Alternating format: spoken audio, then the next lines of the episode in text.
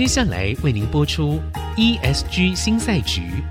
本节目由 PoleRite 台湾宝莱德赞助。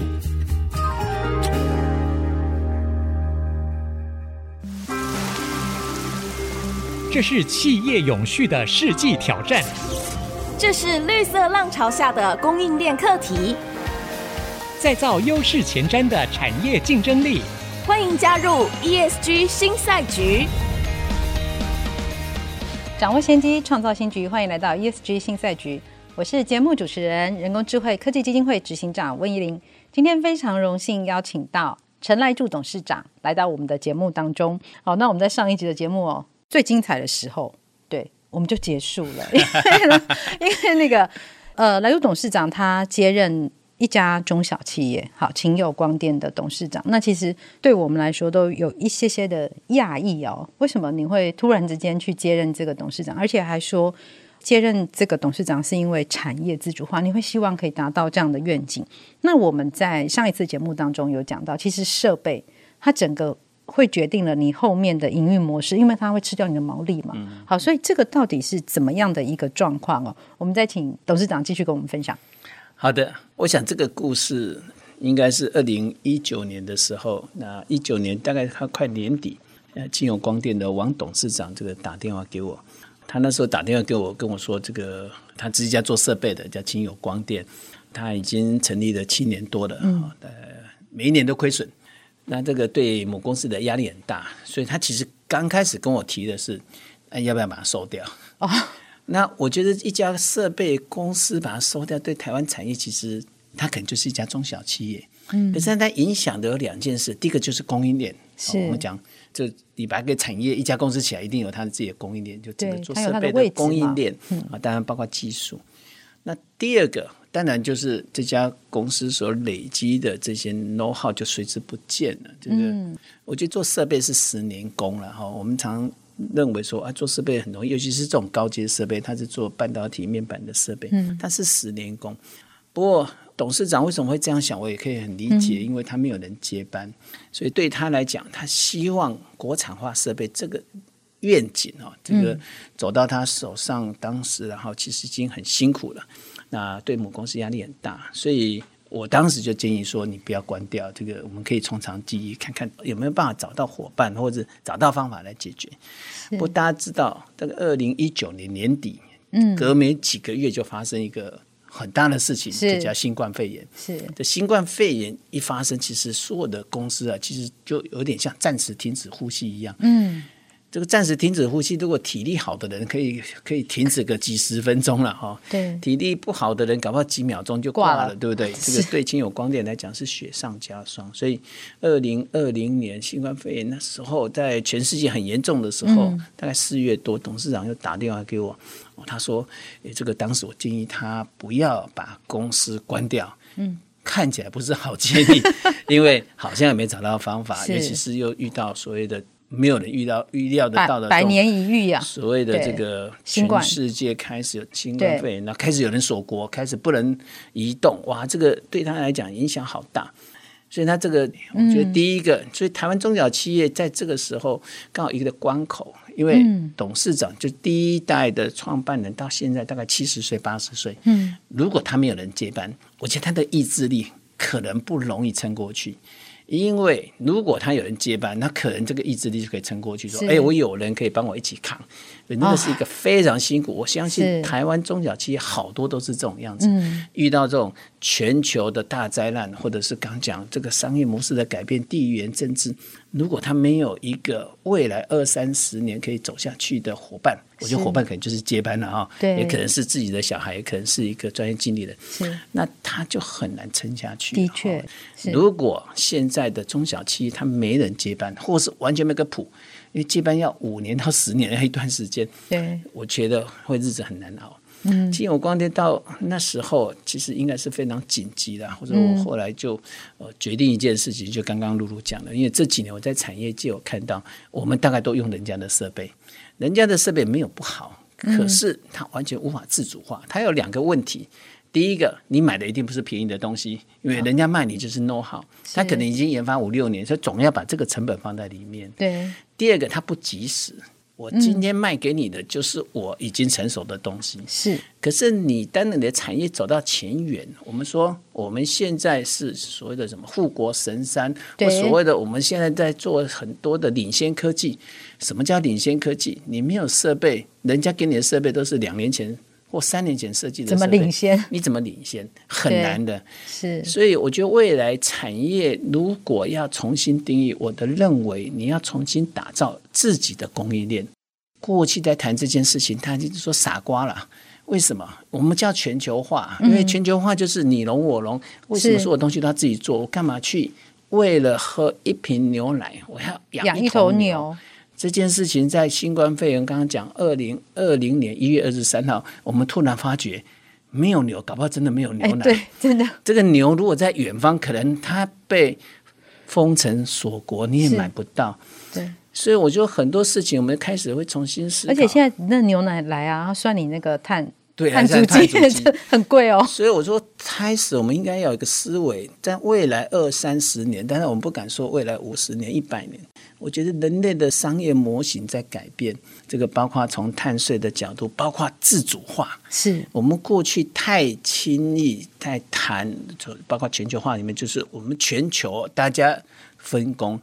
可是未来地缘政治的影响，包括这个碳足迹，包括你已经走到世界前沿。因为什么？因为过去三十年前，我们说，哎呀，我就学别人，我就跟着学嘛。我们叫雁行理论。对，雁行理论就是前面大雁之飞，然后日本把它商业化，那我们把它便宜化。是这条路已经不见了。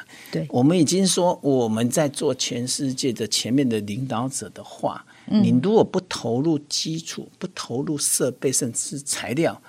我们很快就被断掉，所以其实设备跟材料是真正的基础跟命脉。对的，嗯、所以我觉得对秦有光电，它实际上我觉得它就是一个双轴转型的呃实境秀。因为第一个，他就要接班，你个人担纲演出，对对对，他一定要接班。所以我当时后来就答应，就今年六月底接下秦有光电，因为帮他两年的转型，做做什么转型？就两个转型，一个就数位转型，嗯。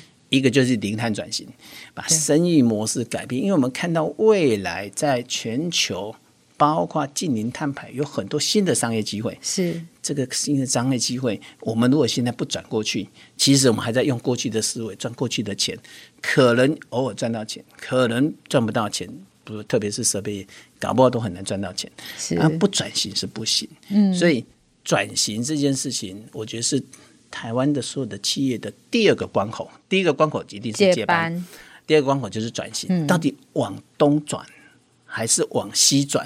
还是团团转，我真要好多公司其实这里这团团转啊，我们都说他就在转型。老师，哎，我们现在都流行数位转型，说我们也在数位转型。哦，数位转型在转什么？因为人家买这个东西，我们就买，就照着时尚，我就变时尚业了。然后为什么？哎，大家都谈 AI，我们要 AI，反正至少要 I 一下。对，大家都在讲智慧制造，我们也要智慧制造。我们的智慧制造还要分哦，我们要几点零几点零哦，大家都在做的事情。现在最高到四点一了。所以所有所有人都在做一件事情，就是把它当做时尚业来做。但是，嗯，有没有真正有效？有没有真正从产业的定义去想这件事情？如果你现在的转型都还是用过去的思维，我认为未来也会很辛苦。会不会 ESG 其实正好是一个期中考啊？就是来考一下大家。ESG 可能就期中考，呃，可能期末考，可能还不是期中考而已。对。要不是入学考，我觉得应该是叫入学考，因为全世界的商业模式在大改变。商业模式，我一直强调，我们过去所谈的转型，不管叫数位转型，每个人都说我在数位转型，我会觉得他可能只是在做数位化或数位优化。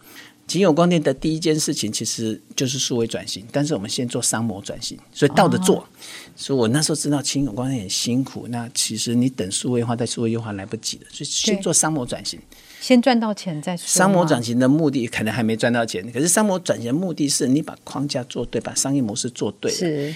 过去做设备，尤其是台湾的国产石化设备，我们不谈，本来就很难跟国外厂商比啊。嗯嗯、因为国外厂商，第一个它加庞大的研发，所以它的产品其实很不错，真的不错。那你现在能够切进去，他就把你当做 second source。那大家又觉得国产化应该很便宜，所以 second source 打八折，因为国产化就打六折，所以人家卖一百块，我们只能卖六十块。就是这样哦。那他都觉得说啊，你反正你的规格跟人家是一样的，所以你就算六折啊。这个台湾的设备业是很难活下去，是，甚至大部分的台湾的设备都会被迫什么做 free demo。我操 free demo，这设备进去，然后你来试试看可行，我再来付钱。是很多这样的。我觉得台湾所有的产业，包括这个，我我当然在这边讲说，我们的整个产业一定要重新思考。你如果这样的话，你是难以培养国内的产业自主的供应链。嗯就只能靠别人，人家高兴给你就给你，人家有一天觉得你不是朋友，就要把你掐死，这个掐死的代价非常的高，所以我们要重新思考未来我们的产业。定位，我们在全世界的定位。当然，我们政治上有被打压，或者政治上因为我们是小国。不过，我觉得我们产业是庞大的，产业是强大的，是，所以可以趁这样的一个机会，去重新把我们的定位清晰的把它定出来。对的，对，好。所以下一步我们应该要怎么做？我们先休息一下，待会儿继续回来。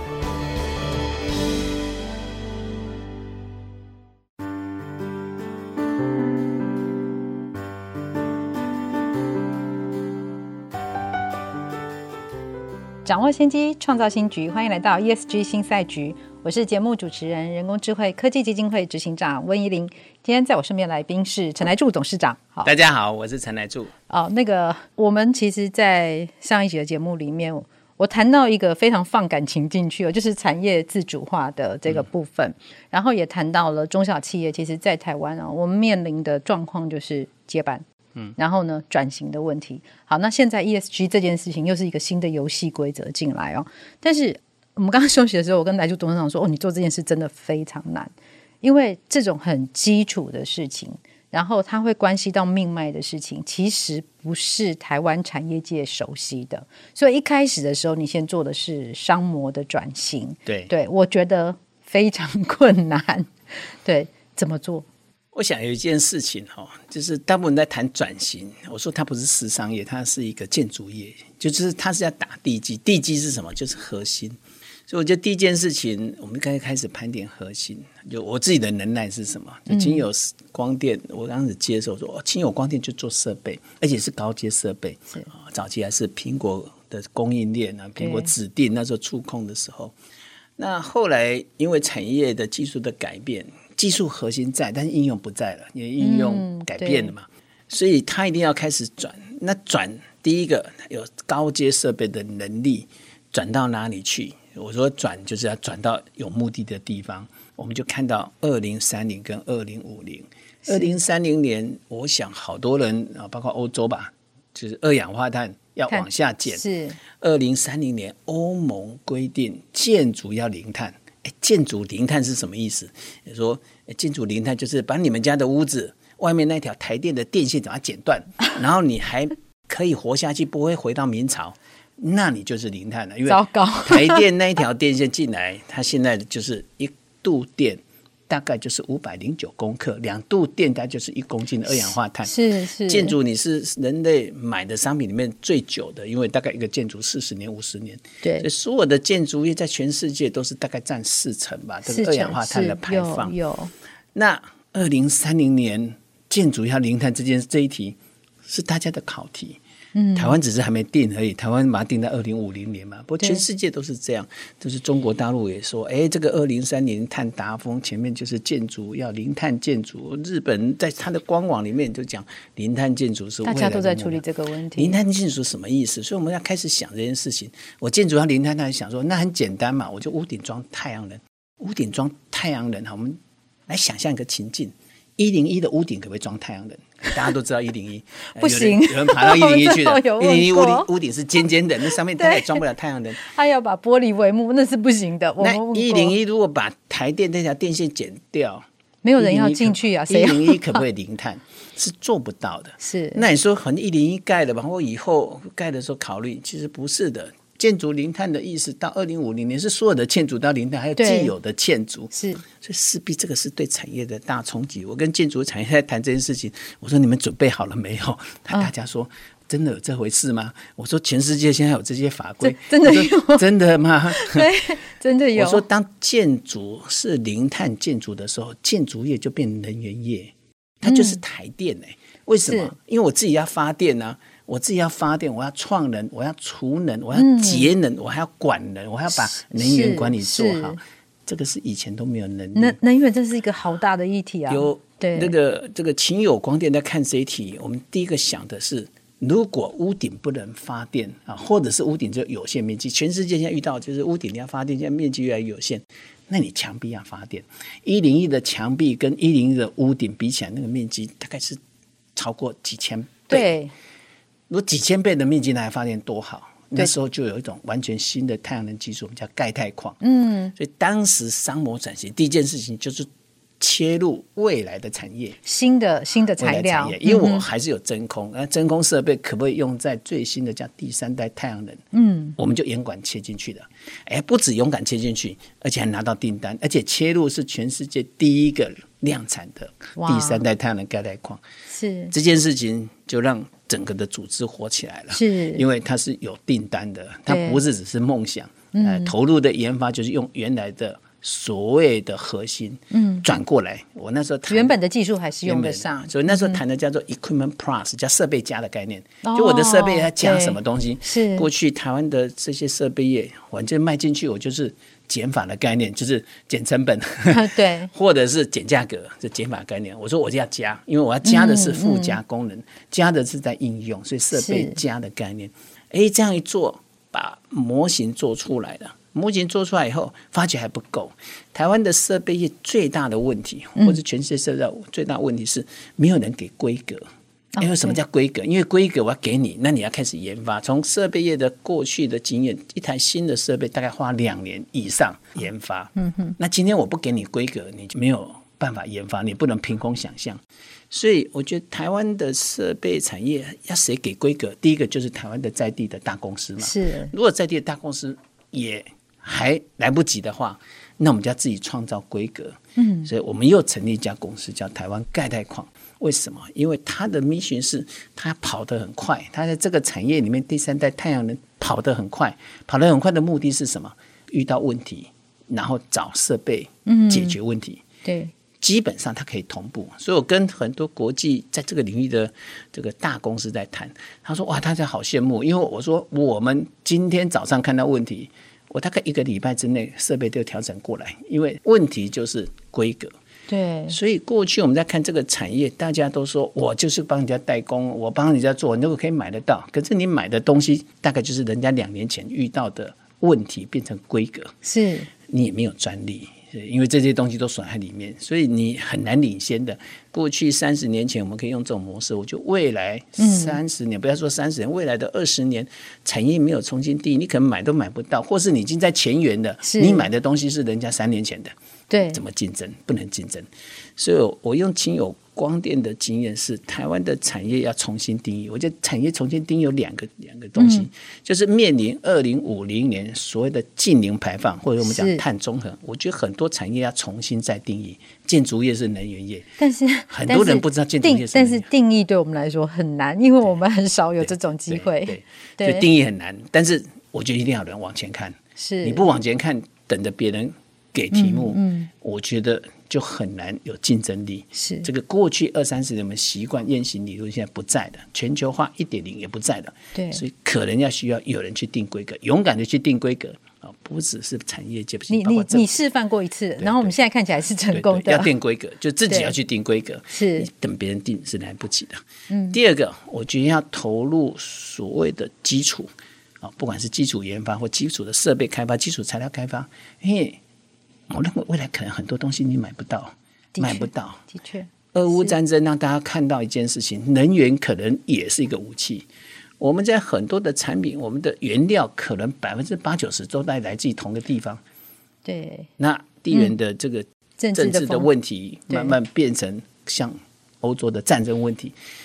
然后大家知道打仗是很辛苦的，打仗有谁说哎呀你侬我侬，什么东西都卖给你？我觉得还是一样，打仗的时候就是在我们的上一代，我们这一代很幸运，我们离战争远，对，离战争远，我们上一代离战争很近。那时候是那时候的情况，就是你不是所有东西人家源源不绝供应给你，你要自给自足。对，所以我们就开始要有那个意识，未来二三十年其实很多东西不见得你想买，你有钱就买得到。是是，你要有自主化的概念。所以除了产业要再定义，嗯、因为新的游戏规则，我觉得还要有安全跟自主化的概念。它其实是一个风险治理的概念。风险，对嗯对对，OK，我们现在看起来，连美国这么大，它也是在做防御。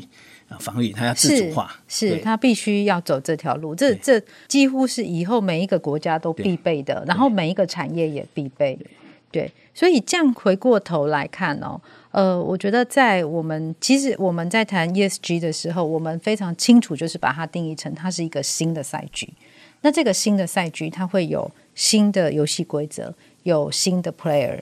然后有新的，我们整个要去关注的焦点。好，那从透过来助董事长的整个分析里面呢，我们可以看到这些新的游戏规则里面有一个最重要的关键字，叫做定义未来。好，那定义了未来之后，我们才能够知道我们要解决什么样的问题，以及接下来的自主化。好，我们才有办法去把整个产业的基础可以密切的、好非常扎实的把它建立下来。我想这件事情呢，对于二零二三年呢，我们说即将进入暴风雨阶段的整个产业界来说，这是我们非常重要的一个功课。当然，它也是一个非常重要的机会。非常感谢来助董事长今天接受我们的访问，谢谢，谢谢露露，谢谢大家。本节目由 PoleRight 台湾宝莱德赞助。PoleRight 台湾宝莱德与您一同掌握 ESG 浪潮的全新赛局。